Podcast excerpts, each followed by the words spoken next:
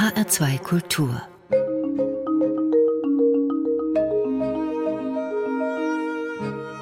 Doppelkopf Ich bin Ulla Atzert und mein Gast heute ist Dr. Kirsten Tönjes. Herzlich willkommen. Ja, vielen Dank für die Einladung und ähm, ebenfalls einen schönen guten Tag. Was passiert eigentlich, wenn Sie in Reda Wiedenbrück bei dem Schlachtkonzern Tönnies anrufen? Stellt man Sie da direkt durch, weil man Sie vielleicht für Verwandtschaft hält?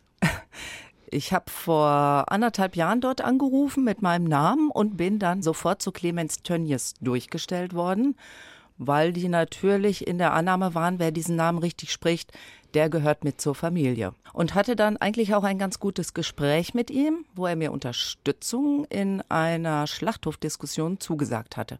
Wir kommen da später nochmal drauf, wie das alles zusammenhängt, Ihr Engagement und ähm, das, was Sie vielleicht verbindet bzw. nicht verbindet mit dem Schlachthauskonzern Tönnies. Sie haben ja täglich mit Tieren zu tun als Tierärztin in Ihrer Praxis oder eben auch zu Hause. Da gibt es mehrere Hunde, da gibt es Pferde. Man trifft sie auch mal mit einem Frischling an, einem Rehkitz oder auch mal mit einem Lämmchen in der Küche. Ja, und ich habe selbst erlebt, dass mir auf der Straße ein Pferd entgegengebummelt ist und die Nachbarn, die nehmen dann eben Rücksicht darauf, fahren vorsichtig. All das hat ihnen den Namen Dr. Doolittle verliehen. Sie helfen allem, was da kreucht und fleucht, kann man das so sagen? Also das mit dem Dr. Doolittle, das ist nicht von mir. Also das ist natürlich eine unglaubliche Ehre, sowas zu sagen. Aber da bin ich natürlich weit von entfernt. Aber ich habe es geschafft, meine Kindheitsträume täglich umzusetzen. Und dazu gehört eben das Umgeben mit Tieren und diesen Tieren so viel Raum wie irgend möglich zu geben. Ist Ihnen diese Tierliebe in die Wiege gelegt worden? Also war das tatsächlich der Wunsch, ich wäre Tierärztin oder sind Sie mit Tieren groß geworden? Also ob es in die Wiege gelegt wurde, weiß ich gar nicht. Ich weiß aber, dass ich eigentlich seit ich denken kann, Tierärztin werden wollte, obwohl ich überhaupt nicht aus einer Familie stamme, wo das sonst ein Thema war. Und ich habe auch lange betteln müssen, bis ich mit äh, zwölf Jahren endlich einen Hund haben durfte. Haben Sie eine Idee? Gab es irgendein Erlebnis, wo Sie gesagt haben, das ist der Wunschberuf? Ah, ich habe äh, viel gelesen als Kind. Ich glaube, ich war gar nicht so sozial kompetent und habe mich da viel in Bücher geflüchtet. Vielleicht hat das stark mit dazu beigetragen, dass so diese Vorstellungen in mir gewachsen sind. Und ich wollte immer Kontakt mit Tieren haben. Und im Ruhrpott gab es damals gar nicht so viel. Und ich habe dann immer versucht, zum Beispiel Wildtieren nahe zu kommen. Und ähm, ich hatte ein ganz schlimmes Erlebnis. Ich habe äh, heimlich, da muss ich gerade in die Grundschule gegangen sein, nachts Telezoo gesehen. Und da war ein Film, wie kleine Küken in der Industrie verarbeitet werden und getötet werden. Ein Thema aus den 70ern, was uns bis heute beschäftigt. Und das war so ein schrecklicher Schock für mich, dass das immer im Hintergrund auch eine Idee für mich war, da etwas gegen zu tun. Und das dachte ich immer, kann man als Tierärztin natürlich am besten. Dr. Doolittle hat ja die Gabe, mit Tieren sprechen zu können. Würden Sie das auch gerne können? Oder können Sie es vielleicht? Ich versuche mal stümperhaft Tiere zu verstehen, weil Tiere sprechen ja ganz viel mit Körpersprache und gar nicht mit unserer verbalen Ausdrucksart. Es ist ein Wunder, wie gut sie uns verstehen, obwohl wir so schlecht mit ihnen umgehen. Klar, jeder Tierfreund würde das gerne können. Die Frage ist immer, was würden wir uns erzählen? Und auch da gab es ein tolles Kinderbuch wo dann das Mädchen eine Minute mit seinem Meerschweinchen reden durfte. Und es hat sich tausend Gedanken gemacht, was sag ich jetzt meinem Meerschweinchen, was sagt das Meerschweinchen mir? Und dann war es soweit und es durfte reden. Und dann haben sich beide nur gesagt, ich hab dich lieb. so, und die restliche Zeit verstrich. Und vielleicht ist es ganz gut, wenn man nicht immer alles versteht, was die über uns denken und uns sagen wollen. Sie haben ja ein Pony, das heißt Herbert, und dieses Pony kann höchste Dressurlektionen ohne Zaum und ohne Zügel. Da wackeln sie mit dem kleinen Finger, dann legt er sich hin, er verbeugt sich, macht einen Kratzfuß. Will Herbert das? Meine Lieblingstierart Tatsache Pferde und ich glaube, dass wenn wir Tiere gut halten, jedes Tier daran Spaß hat, mit positiver Verstärkung irgendwelche Verhaltensweisen zu zeigen. Und ähm, ja, er drängt mich dazu. Und je länger ich es mit ihm mache, desto mehr will er das. Und äh, wir haben das Problem, in der Reiterei ist das bei den meisten noch nicht angekommen, dass Pferde auch nur Tiere sind und man sie im Prinzip genauso trainieren könnte wie jedes Tier und sie viel besser lernen würden. Das wird leider bis heute sehr ignoriert. Positive Verstärkung müssen wir kurz erklären. Positive Verstärkung ist das Zuführen von einer Belohnung. Am mhm. einfachsten sage ich immer, ist Futter oder Kraulen. Mhm. Also man fördert ein Verhalten, das öfter auftreten soll. Genau, wenn das Pferd etwas zeigt, kann man ihm in dem Moment etwas Positives zuführen, ne? gibt ein Leckerchen und normalerweise drei, vier Mal und schon ist die Verknüpfung da und dann zeigen die Pferde das. Wie Hunde auch. Die meisten Hundebesitzer kennen das. Die Tiere wollen ja was machen. Mhm, das ist richtig. Langeweile ist auch für Tiere sicher sehr schädlich, oder? Ja, also es ist eine Form von Stress, wenn die sich langweilen, was übrigens fast alle Tiere in der Massentierhaltung tun. Massentierhaltung ist das Stichwort. Sie sind nämlich in die Ethikkommission der Bundestierärztekammer berufen. Sitzen da jetzt dann die Guten, also die Tierärzte, die alles zum Wohle der Tiere tun, so berufene Beschützer? Sie fragen mich was ganz Tolles. Ich will es mal mit einem Bild darstellen. Ich dachte, ich, Tierärztin, werde dorthin berufen und kam mir sofort wie so eine Landnonne, die jetzt in den Vatikan geht. Und dann zog ich dahin und stellte voller Entsetzen fest, ich bin im Bahnhofspuff gelandet so krass war der Unterschied von dem, was ich mir vorgestellt hatte und dem, was ich dann erleben musste. Puff klingt käuflich? Käuflich, lobbyistisch, verächtlich gegenüber Andersdenkenden und vor allen Dingen Tierschutz wurde dort so verächtlich gemacht, auch Leute, die sich dafür einsetzen. Ich war erst mal ein paar Sitzungen im Schock und dann habe ich relativ schnell versucht, dagegen zu argumentieren und habe lange gebraucht, dass es hier, um zu verstehen, dass es da gar nicht um Argumente geht, sondern dass dort Menschen sitzen, die bestehende Systeme der Tierausnutzung weiter unterhalten sollen. Da sitzen die Leute, die mit den Tiernutzern sich gut verstehen und die möglichst wenig Änderungen wollten. Warum macht man dann überhaupt so eine Kommission?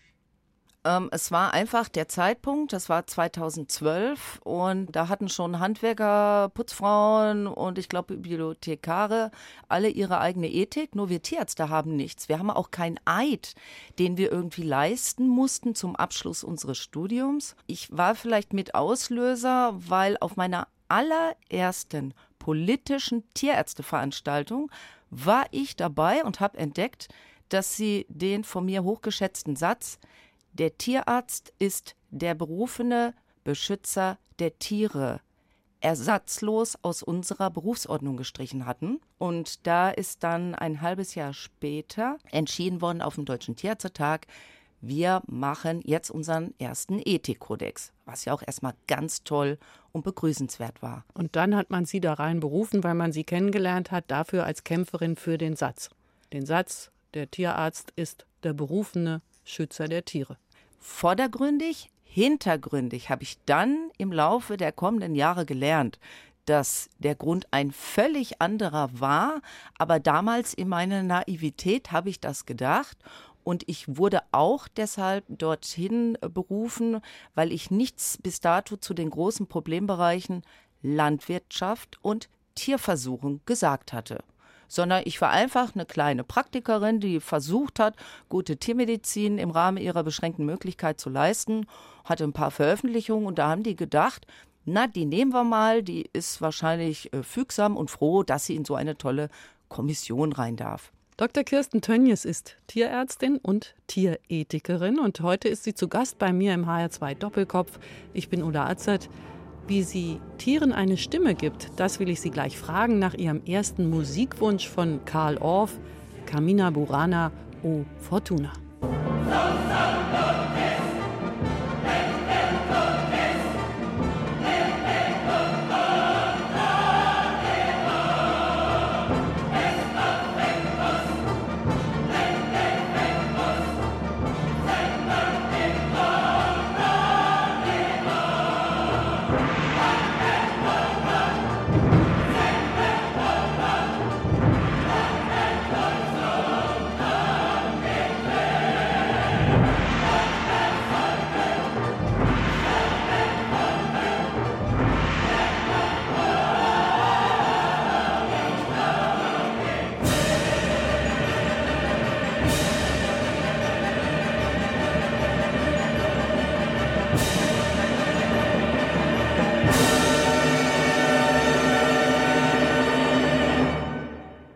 Ein Ausschnitt aus O Fortuna aus Carmina Burana von Karl Orff, gewünscht von Dr. Kirsten Tönjes. Warum diese Musik? Also erstens finde ich es einfach unheimlich schön und manchmal, wenn ich zu Hause denke, ich muss mich mal ein bisschen bewegen, Gymnastik machen, ist das so ein Stück, was ich mir mal gerne dazu raussuche, um mich in Schwung zu bringen. Ich habe aber in der Schule mal ein Referat gehalten in Kunst und habe das als Auftakt für dieses Referat genommen und habe gedacht, oh, meine Klassenkameraden, die finden das auch alle ganz toll. Äh, die konnten damit gar nichts anfangen. Und dann habe ich mich später so gewundert und geärgert und schon so gedacht, ja, es sind nicht alle Menschen gleich und haben auch nicht alle den gleichen Hintergrund. Das ist mir an diesem Musikstück so klar geworden. Moment, in Kunst ein Musikstück? Ja, ähm, es war ein Bild. Ich habe über Hieronymus Bosch damals referiert und fand dieses Musikstück so toll dazu. Und dann mit der Kassette mitgebracht und den Genau, Kassettenrekorder damals, die Kassette schnell wieder aufgerollt, ne, weil das Band sich verheddert hat und so weiter, genau. Die Mitschüler haben gestaunt, große Augen gemacht oder fanden es einfach doof? Die Aufmerksamkeit war da noch nicht so ganz da. Ja, die konnten damit irgendwie nicht viel anfangen. Eine sehr enttäuschende Erfahrung, aber ne, in den Niederlagen lernt man ja dazu. Es geht ja um die Schicksalsgöttin Fortuna.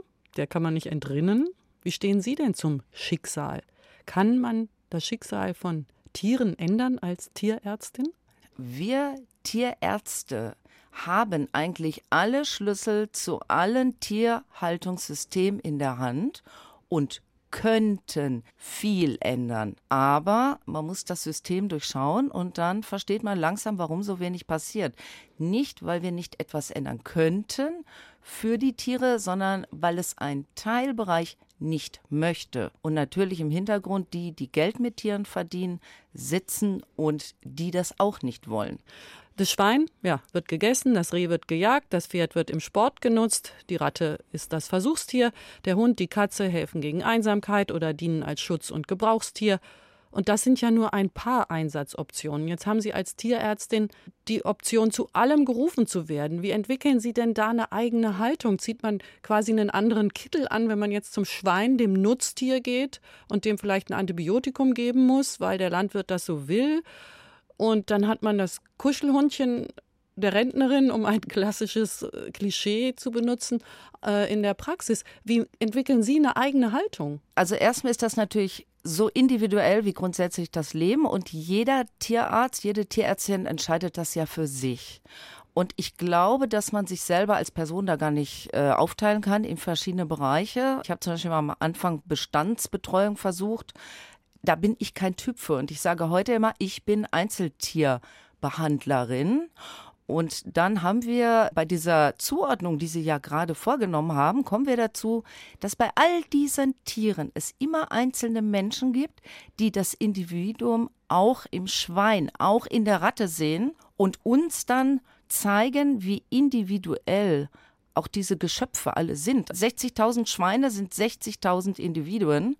Und dann kommen wir dahin, wieder Problem in der Tierärzteschaft. Der eine sagt an der Uni, ihr dürft nur den Bestand sehen. Und ich sage, nein, sogar der Gesetzgeber verlangt von uns, wir müssen jedes einzelne Tier sehen. Und dieser Streit eskaliert im Moment so ein bisschen. Ähm, ich sage, da ist ganz nüchtern das Gesetz auf meiner Seite. Wir müssen für das einzelne Tier sorgen und diese Anonymisierung von bestimmten Tierarten, das können ja die Tierausnutzer tun. Aber wir Tierärzte wären genau diejenigen, die es nicht tun sollten. Wenn das Gesetz sagt, man soll das Individuum sehen, es wird doch als Sache im Recht behandelt. Also erstmal ähm, ist das ja heute nicht mehr so. Wir haben äh, im bürgerlichen Gesetzbuch äh, steht klar drin, das Tier ist keine Sache. Hilfsweise wird überall dort, wo es noch keine neue Rechtsformulierung gibt, werden die alten Rechtsprechungen für Sachen angewendet. Das muss gar nicht schlecht sein.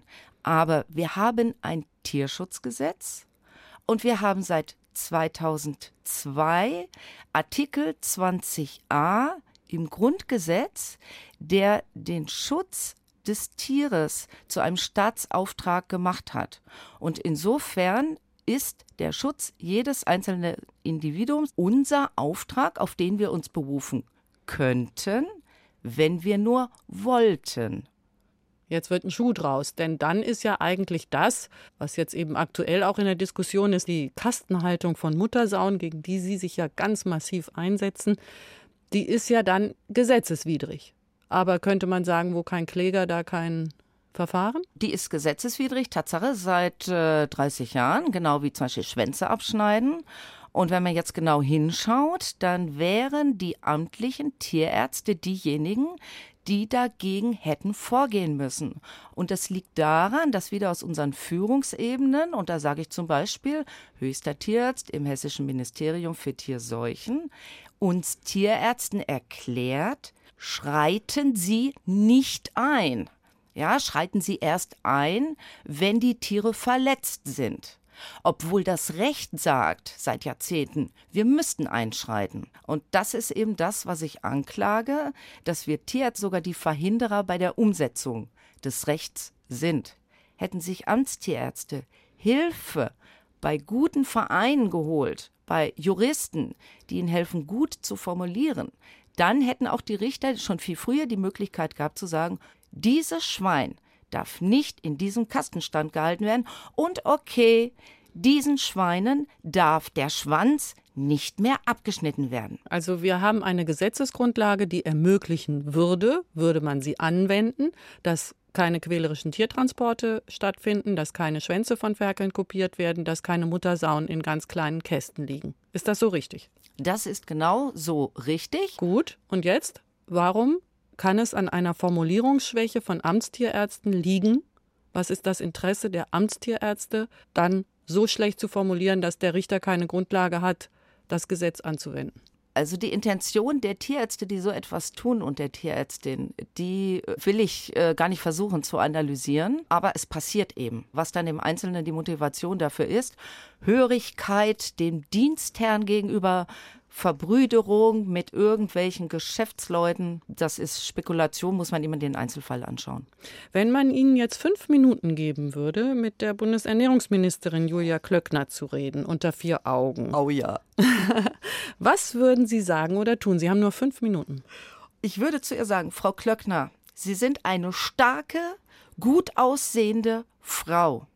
Werden Sie zur Geschichtsheldin Sie hätten die Möglichkeit, aus diesen Reihen dieser lobbyistisch infizierten Männerregen emporzusteigen und endlich unsere Welt retten zu helfen. Das heißt, die Landwirtschaft ist mit 25 Prozent circa der klimaschädlichen Einträge der Hauptverursacher für unsere Klimaveränderung. Sie ist der Hauptverursacher für circa 700 Millionen leidende Tiere im Jahr. Und Sie, Frau Klöckner, und das haben wir überhaupt nicht abgesprochen, aber ich sage das hier so deutlich, Sie, Frau Klöckner, können zur Heldin werden, wenn Sie einfach aus der Zukunft zurückblicken und mal überlegen, was ist für die Zukunft relevant.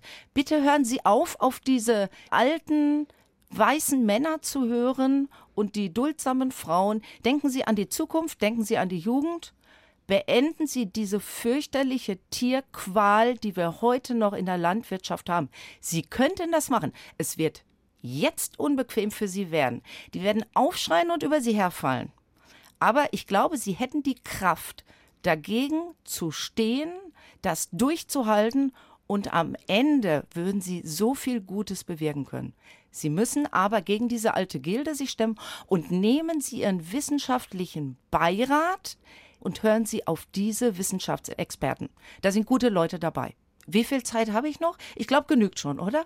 Ich hatte ja gedacht, Sie würden sich vielleicht auch mal kurz in so einen Kasten sperren, in den Muttersauen liegen, in denen sich niemand bewegen kann, keine Bundesernährungsministerin und kein Schwein. Aber Sie vergelten nicht Gleiches mit Gleichem. Lehnen Sie das ab? Äh, nein, gar nicht. Mein Charakter ist viel zu schlecht und ich vergelte schon gerne Gleiches mit Gleichem. Ich glaube aber, dass hier die Verweigerung der Empathie, die Verweigerung, sich in diese anderen Lebewesen reinzufühlen. Also ihre Idee ist, ist großartig, stimmt, man sollte sie da reinsperren, aber sie würde es ja nicht tun, sie würde ja nicht da reingehen. Wenn ich das befehlen könnte, aber wir sind ja in keiner Diktatur, Gott wäre das Dank. mit Sicherheit, ja, Gott sei Dank, Gott sei Dank. Aber wäre das bestimmt eine sehr gute Maßnahme, mal so ein paar Stunden, wenn man die Beine nicht ausstrecken darf, da drin zu verbringen. Vielleicht würde dem einen oder anderen das helfen. Ja, ihr vielleicht auch. Aber ich glaube, die wissen das alle, die in diesen Etagen unterwegs sind. Sie ignorieren es ja bewusst. Und fordern Sie damit als Kämpferin heraus. Dr. Kirsten Tönjes ist Tierärztin, Tierethikerin. Sie kämpft für die Tiere, für jedes Tier, das sie als Individuum sieht. Und wir hören einen Musikwunsch von Dr. Kirsten Tönjes hier im HR2 Doppelkopf. Ich bin Ulla Azad. Und äh, ja, das ist die Filmmusik von Black Beauty.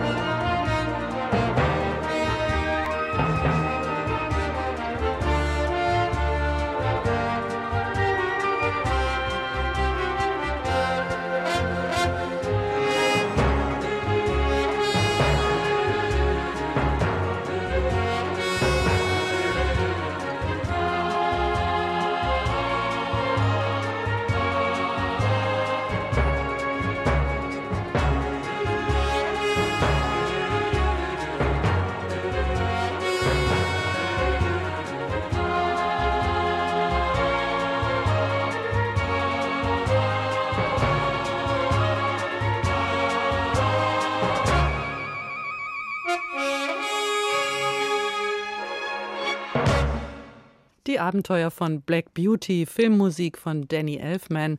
Gewünscht hatte sich Dr. Kirsten Tönjes, heute zu Gast im HR2 Doppelkopf. Ich bin Ulla Azad. Jetzt möchte ich doch gerne wissen, wie oft haben Sie den Film geguckt? muss erst mal wieder sprechen können, weil dabei kommen ja heute noch die Tränen, wenn ich das immer sehe, weil das für mich als kleines Kind der große schwarze Hengst, das war der Inbegriff aller Träume, die ich je hatte. Und jetzt muss man mal sagen, ne, wie verrückt. Damals, ich sitze da und habe immer gedacht, oh, großes schwarzes Pferd, du willst alle Tiere retten. Und heute sitze ich und darf mit Ihnen darüber im Radio reden, wie verrückt das Leben ist. und ja, ich habe heute einen großen schwarzen Hengst und jeden Tag, wo ich den anschaue, denke ich, wow, Träume können wahr werden.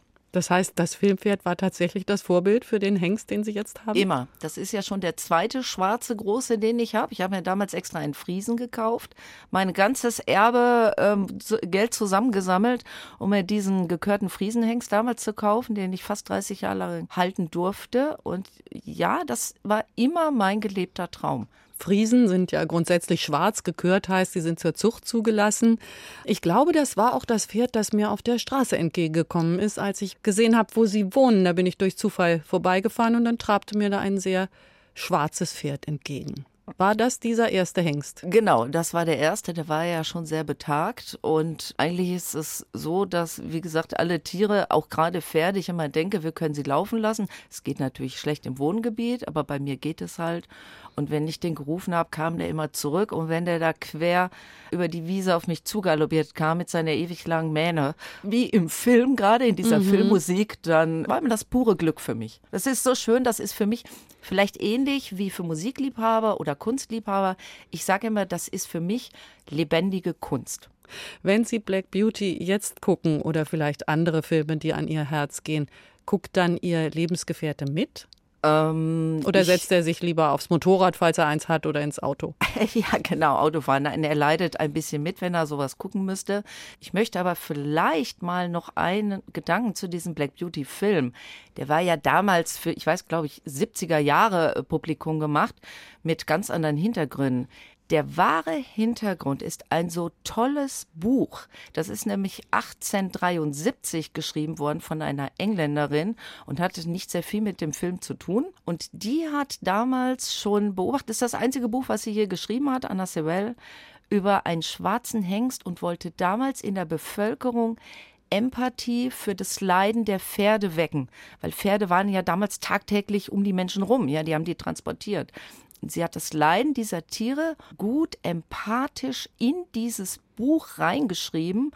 Und heute, wenn ich Kultusministerin wäre, würde ich von Anna Sewell Black Beauty das Buch in die Schulen bringen. Da brauchen Sie wenig wissenschaftliche Studien, um noch klar zu machen, habt Respekt vor den Gefühlen dieser Tiere.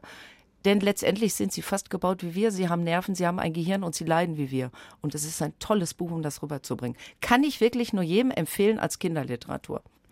Sie sind Tierärztin geworden. Das war Ihr Kindertraum. Sie haben einen schwarzen Hengst, einen weiteren Traum erfüllt. Aber Ihre Namensgleichheit mit dem Schlachtkonzern Tönnies bringt Sie ja jetzt auf eine Seite, die die Gegenseite ist von diesem Schlachtkonzern, könnte man sagen, von der Massentierhaltung. Das heißt, hier kämpft eine Dr. Tönnies gegen Nutztierschlachter Tönnies. Werden Sie da manchmal verwechselt oder gibt es vielleicht sogar eine Absicht? Hat Ihr Name auch dazu geführt, sich gegen Tönnies aufzulehnen?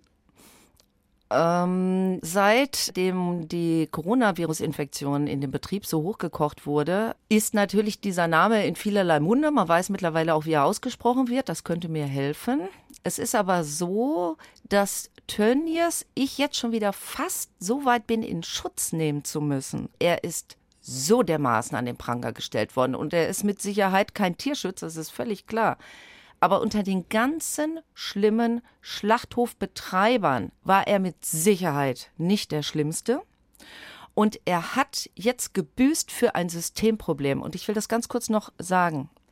Wir haben ein Systemproblem, das bedeutet, da sind keine Einzelfälle, die schlimm sind an den Schlachthöfen und in dieser Fleischindustrie, sondern wir haben ein systematisches, ich sag fast Verbrechen wie wir dort mit den Tieren umgehen. Und das hat sich zufällig bei Tönnies kristallisiert und er hat dann die ganze Häme eingefangen. Wenn ich aber dann erleben musste, wie zum Beispiel auch ein Landrat sich plötzlich gegen ihn stellt und alle auf diesen Konzern draufschlagen, die vorher jahrzehntelang das System kennen und jahrzehntelang ein System wie dieses gedeckt haben, und dann nur weil die Medien kommen, sich plötzlich so auf die andere Seite schlagen. Das fand ich richtig schlimm. Das hat mir wieder so einen Schubs gegeben, dass ich gesagt habe, wir müssen hinter diese Kulissen Licht bringen und mal zeigen, wo hier wirklich das Versagen ist. Und das sehe ich in der Politik, die dann für die Medien, wenn sie kommen, plötzlich auf den einen draufhauen, auf den eh alle draufhauen und schön geheim halten, dass sie selber vorher alles tun, um zu verhindern, dass wir mehr Tierschutz bekommen in Deutschland. Kein Tier wird bei Ihnen abgewiesen. Da kann man also Frischlinge abgeben, die einem zulaufen oder die Jäger irgendwie aufnehmen und bringen das dann bei Ihnen vorbei. Kann man jede Amöbe retten? Amöbe ist ein schönes Stichwort. Es ist so ein kleiner Bruchteil, der zu mir gebracht wird. Und da frage ich mich immer, wer bin ich, dass ich mir anmaßen will, jetzt zu entscheiden, du stirbst, weil du bist eine häufige Tierart oder du stirbst, weil ich habe gerade was Besseres zu tun. Ich bin strenggläubige Atheistin, aber da sehe ich so ein bisschen wie die Kirchen unsere Aufgabe als Tierärzte, dass die paar wenigen Tiere, die es halb zerfleddert bis zu uns hin schaffen von, sagen wir mal, empathischen Mitmenschen, dass man sich um die auch kümmert. Zum einen geht es ums Tier, zum anderen geht es aber auch um das Symbol für die Menschen, die hinschauen, die ein Elend auf der Straße sehen und die jetzt helfen Und soll ich die jetzt vor den Kopf stoßen und sagen, ah, der blöde Spatz, guck mal, er hat doch alle Flügel gebrochen, was bringst du mir da? Sondern ich finde, da soll man zeigen, nein, man hat auch Mitgefühl mit Leid auf der Straße und wer das hat, dem will ich auch helfen. Sie machen ja jetzt Ihre Praxis zu, um ein Buch zu schreiben. Das heißt, dann ist die Tür von Frau Dr. Tönnies geschlossen für Monate. Was haben Sie vor mit dem Buch? Corona hat nochmal die Arbeit für uns praktische Tierärzte intensiviert. Und ich habe mich jetzt gefragt, was mache ich? Ich habe so viel Information. Es ist so wahnsinnig anstrengend, das immer im Einzelnen, das unters Volk zu bringen und mal den Fokus drauf zu legen, wo hier eigentlich die Schlüsselstellen sind, warum so viel schief läuft im Tierschutz. Und da habe ich mir gedacht, mein Gott, was ist da so ein Vierteljahr? Jetzt gönne ich mir diese Auszeit. Ich werde mir sonst nichts kaufen und ich hoffe, dass ich das finanziell gestemmt kriege, dieses Buch dann auch fertigzustellen. Über das, was im Buch vielleicht stehen wird, wollen wir gleich nochmal weiterreden nach dem nächsten Musikwunsch. Also sprach Zarathustra von Richard Strauss. Wir hören einen kleinen Ausschnitt, gewünscht von Dr. Kirsten Tönjes, die sich immer wieder den Ärger der Kollegen zuzieht. Äußerst unbeliebt vielleicht auch bei Frau Julia Klöckner wäre und nicht einfach den Mund hält, wenn es um das Leid der Tiere geht.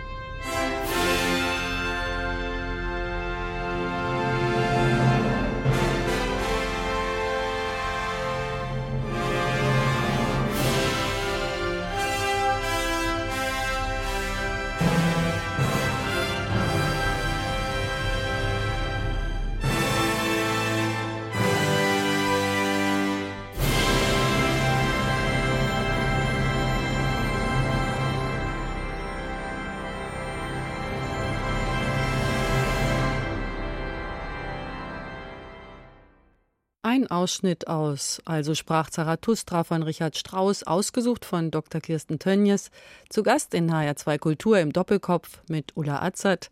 Der Spitzname Dr. Doolittle, dem machen sie alle Ehre, wenn sie retten, was zu retten ist, verletzte Spatzen, verwaiste Wildschweine. Sie machen sich ausgesprochen unbeliebt, wenn sie heimlich filmen, wie Pferde von Olympiareitern auf den Vorbereitungsplätzen der Turniere gequält werden, mit zu engem Zaumzeug, mit verbotenen Hilfszügeln und so weiter. Ja, jetzt wollen Sie sich noch mehr in die Nesseln setzen mit Ihrem Buch. Worum genau wird es gehen? Was sind die Schlüsselaussagen? Also in dem Buch werde ich einmal viele Zitate bringen, die teilweise für sich selbst stehen und ich bringe jetzt mal so ein Zitat, zum Beispiel meine Auftaktveranstaltung in dieser Ethikkommission, die später als Ethik AG umbenannt wurde, war, dass ich fragte in dieser Runde, weil ich verstand gar nicht, was hier los ist, solche haben wir als Tierärzte, als Ärzte für Tiere denn nicht a priori den Schutz der Tiere im Sinn? Und dann hört man, wie so alle Männer sagen, nein, nein, nein, nein, nein, nein. Und dann wie kommen Sie darauf? Und solche Sätze, finde ich, sind so bezeichnend für ein Denken. Wie kommen Sie darauf? Ja, dass ich als Tierärztin den Schutz der Tiere im Sinne habe. Dieses, wie das passiert ist und was eben dahinter steht, das werde ich dann in dem Buch erläutern. Und ich habe vier Themenkomplexe, um die es gehen wird. Das ist nämlich Fleisch, das sind die Tierversuche, das ist der Umgang mit Wildtieren und die Jagd und das Reiten. Im Reiten, Sie haben das sehr schön gerade schon beschrieben, mit den zugeschnürten Mäulern, ist es so, wie eigentlich in allen anderen Bereichen, aber da vielleicht am deutlichsten, dass seit Jahrzehnten Missstände kritisiert werden, die sich nur so in kleinen Schritten ändern, dass ich aufzeigen will, wie teilweise wichtige Personen im Hintergrund dem man etwas ganz anderes zugetraut hat, genau diese Veränderung verlangsamen oder verhindern. Und ich habe zum Beispiel aktuell von einem Olympiasieger hier, Wiesbadener Pfingstturnier letztes Jahr, Filmaufnahmen gemacht, wie er ein Pferd mit Scheuklappen mit Schlaufzügel, das ist so ein Zügel, der den Pferden den Kopf auf die Brust runter schnürt mit so einer Hebelwirkung, über die Hindernisse springt. Und es hat bei ihm eben System. Und ähm, es ist so schwierig, so etwas, was eigentlich tierschutzwidrig klar nach Rechtsvorgabe ist, anzuprangern, vors Gericht zu bringen. Ich bin gespannt, die Amtstierärzte, bei denen ich das in Wiesbaden anzeigen musste, was die am Ende daraus machen. Im Prinzip müssten sie es zur Anzeige bringen. Es ist klar tierschutzwidrig. Bin mal gespannt, was dabei rauskommt. Was glauben Sie, warum meutern die Zuschauer nicht? Es gibt ja auch viele Pferdehalter und es ist doch auch sicherlich bekannt, dass so eine Art des in die Brust beißens, so sieht das ja dann aus, wenn Sie sagen, dass der Kopf runtergebunden wird. Warum wehren sich denn die Zuschauer nicht dagegen? Es gibt so unglaublich viele Menschen, die Pferde mögen, lieben, denen die Herzen zufliegen, die fast alle sagen, auf ein Turnier, das, das tue ich mir nicht an. Nein, da gehe ich nicht hin. Oder wenn man dann auf dem Turnier ist und sagt, jetzt komm doch mal mit zum Abreiteplatz springen. Nein, äh nee, nee, nee, das kann ich nicht. Das halte ich nicht. Das, da kann ich nicht hingucken. Es gibt also ganz viele, die gar nicht hingucken. Das gilt übrigens auch für schlimme Tierfilme, ja, Tiertransporte. Die Leute, die das am schlimmsten finden und am meisten ablehnen, haben sie gar nicht vor Ort, weil die es gar nicht aushalten. Das heißt, die einen machen die Augen zu, weil es zu schrecklich ist, und die anderen äh, merken es nicht. Ich meine, wir haben ja doch Millionen Zuschauer bei den Olympischen Spielen und wir haben ein volles Festhallenturnier in Frankfurt, wir haben ein volles Pfingstturnier. Naja, also wenn da noch was Kleines gezeigt wird, die Medien, die schneiden die schlimmen Szenen natürlich in der Regel raus. Wenn dann doch mal was Kleines, äh, Böses kommt, dann wird das sehr gerne sofort so negiert durch die Sprache. Ja, das ist dann eben das unwillige Pferd, das mit dem Schweif schlägt, die Ohren anlegt und die Zähne bleckt. Und dann sagt er, na ja, aber ist alles nicht so schlimm. Wo man sagen muss, aus Pferdesicht, fast mehr gibt es nicht als Zeichen eines Pferdes, um sein totales Unwillen mitzuteilen. Und äh, die Tiere zeigen es, aber es wird einfach wegdiskutiert. Das heißt, das wäre ja die Sprache des Tieres in dem Fall. Ganz genau, und die wird aber negiert durch mhm. dann spezielle Sportredakteure ähm, auch, die das alles so ein bisschen ins Lächerliche ziehen oder verharmlosen. Was wäre denn Ihr größtes Glück mit dem Buch? Wer soll das dann lesen? Sollen sich dann die Tierärzte besinnen? Soll Frau Klöckner vielleicht doch mal ihre Rolle in der Geschichte überdenken? Mein größter Wunsch wäre, dass wir in der Spitze der Funktionärsebene der Tierärzteschaft einige Leute tauschen würden, und dort Leute hinbringen würden, den Tierschutz ein echtes Anliegen ist. Das heißt ja nicht, dass Tierärzte kein Geld verdienen sollen. Die sind oft unterbezahlt. Aber dass Tierschutz wirklich unser vorderstes Anliegen ist und nicht immer nur so als Deckmäntelchen irgendwo draufgeklebt wird. Und wir haben gute Leute und die werden extra außen vor gelassen. Ich sage jetzt Professor Louis, ein toller Mann, ein ausgebildeter Philosoph, ein Tierschutzfachmann, Experte, der hat all diese Attribute. Den suchen Sie auf den Funktionärsebenen vergeblich. Wir haben gute Leute, die werden extra außen vorgehalten. Und mein Buch, wenn es dazu führen würde, dass einige Alte gehen, ihren Hut nehmen, das wäre ein mega Erfolg. Und was wünschen Sie sich von den Tierhaltern? Was ist deren Verantwortung? Wir haben jetzt die Funktionäre herausgearbeitet. Das wäre toll, wenn sich da was ändert. Und Tierhalter? Also Tierhalter natürlich mehr Bewusstsein noch versuchen umzusetzen. Denkt immer dran, Hund, Katze, die Tierchen, die für euer Tier gestorben sind in den Dosen, die haben sehr gelitten. Versucht doch auch da zu verbessern. Versucht Bio zu kaufen. Vielleicht Insektenfutter. Versucht so wenig Fleisch wie möglich zu essen. Guckt nach tierversuchsfreien Medikamenten oder Kosmetika. Wenn ihr Missstände seht, filmt es, prangert es an. Wendet euch an eure Politiker. Alle Politiker haben eine Heimat, wo sie kleine Büros betreiben. Die sitzen oft rum und langweilen sich da und sind froh, wenn so ein Bürger da aufschlägt. Geht zu allen Parteien, teilt denen das mit, teilt eure Verzweiflung mit. Weil man muss mal noch eins sagen. Es gibt unglaublich viele Tierhalter, die das Ganze ja verstehen. Gucken Sie mal die Menge an Vegetariern und Veganern an. Ganz viele von denen sind das und kasteien sich in ihrem Genussempfinden täglich weil sie dieses Leid nicht weitermachen wollen. Äußert euch über euer Entsetzen über das, was da passiert. Wer darf denn dann Tiere essen? Dürfen Tiere Tiere essen? Darf mein Hund Ente essen aus der Dose? Naja, jetzt wo Sie die Erkenntnis haben, wenn man sich überlegt, wie viel Enten isst Ihr Hund, wenn Sie mal so eine Ente aufgezogen, ich habe das äh, gemacht, sind so knuffelige Tiere, so kleine Entchen. Und wenn Sie sich überlegen, wie viel dafür sterben für Ihren einen Hund, kann ich den? Hund vegan ernähren oder vegetarisch? Zumindest vegetarisch, ja, das geht. Und das machen auch ganz viele. Und dann sind wieder die Tierärzte diejenigen, die sagen, ah, das ist nicht artgerecht. Ja, das wäre jetzt auch meine Frage. So, jetzt stellen wir uns das schlimmste Szenario vor. Vielleicht ist er so mangelernährt, dass er nicht 14,5, sondern nur 14 Jahre alt wird, weil seine Leber oder seine Nieren vielleicht etwas früher versagen. Ist das ein gerechtes Verhältnis? im Verhältnis zu dem Leiden der Schweine, die wie Hunde fühlen und denken und sich benehmen, oder der Rinder oder der Enten, die für ihren Hund gestorben sind. Ich sage ja nicht, sie sollen von jetzt auf gleich den nur noch vegetarisch ernähren. Aber ob anderthalb Kilo Fleisch am Tag beim Barfen toll sind, auch im Sinne des Klimaschutzes, das sollte man mal neu hinterfragen. Soll man sich mal drauf einlassen. Und vielleicht findet man andere Methodiken. Es gibt guten Fleischersatz. Darf der Mensch Tiere essen? Die Dosis macht das Gift. Wie viel und welche Tiere? Essen und, Sie Fleisch?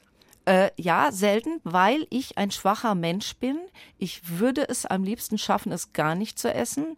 Aber ich versuche, wenn überhaupt, Wildfleisch zu essen. Hoffe, dass das Tier sich nach dem Kugelschuss nicht allzu weit rumgeschleppt hat. Und hoffe, dass es wenigstens als Wildtier ein gutes Leben hatte. Das ist der Moment für den nächsten Musikwunsch. Es war ja bisher sehr fulminant, was wir gehört haben. Jetzt wird es ein bisschen ruhiger mit Chopin. Da haben Sie sich den Trauermarsch gewünscht. Warum? Also, als Kind wollte ich den immer auf dem Klavier spielen können. Ich bin aber eine Niete, habe das nie hingekriegt. Musste übrigens Bella Bartok spielen. Das ist eine Strafe für Kinder, die Klavier spielen sollen. Genau das verkörpert diese Musik, diese unendliche Traurigkeit, die wir eigentlich empfinden müssten, wenn die Wände aus Glas wären in den Massentierhaltung und in den Schlachthäusern. Und wenn Sie sehen, wie diese Tiere in den Tod getrieben werden, finde ich das eine perfekte Musik dafür.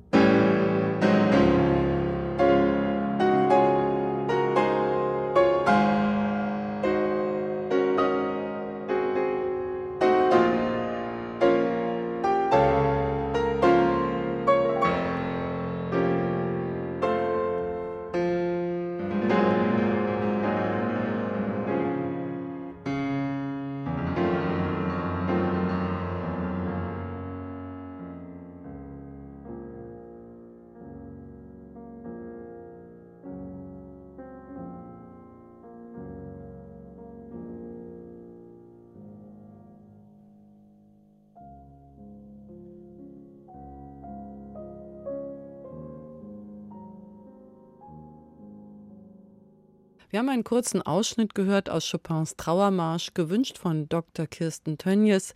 Sie ist Tierärztin und Tierethikerin und heute zu Gast in HR2 Kultur im Doppelkopf. Ich bin Ulla Atzert.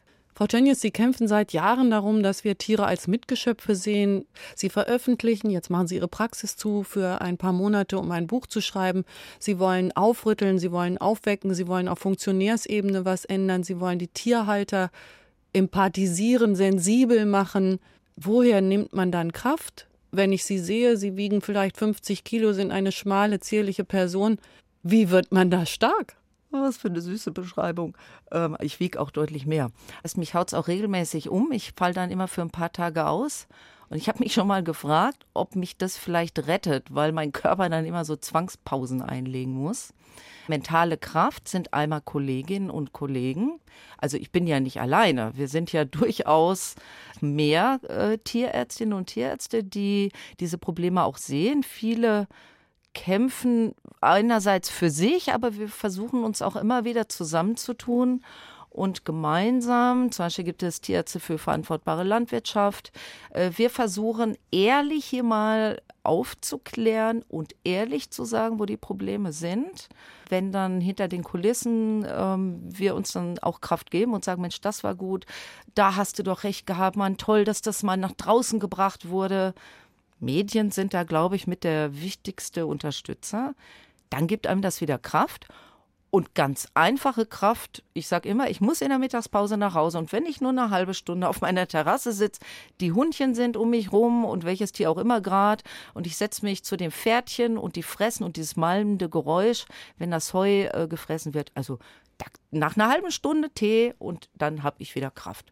Was war denn Ihr schönster Erfolg in der letzten Zeit? Es gab eine Schlüsselszene, und sowas hat mir gegeben einen Moment in der Sendung bei Stern TV. Ich saß da, es ging um illegalen Hundehandel. Und dieser Herr Halaschka, dieser sympathische Moderator, die haben dann so seicht darum geredet und die Hunde. Und das war alles so, dass ich immer dachte, oh Mann, wann kommt denn das jetzt endlich?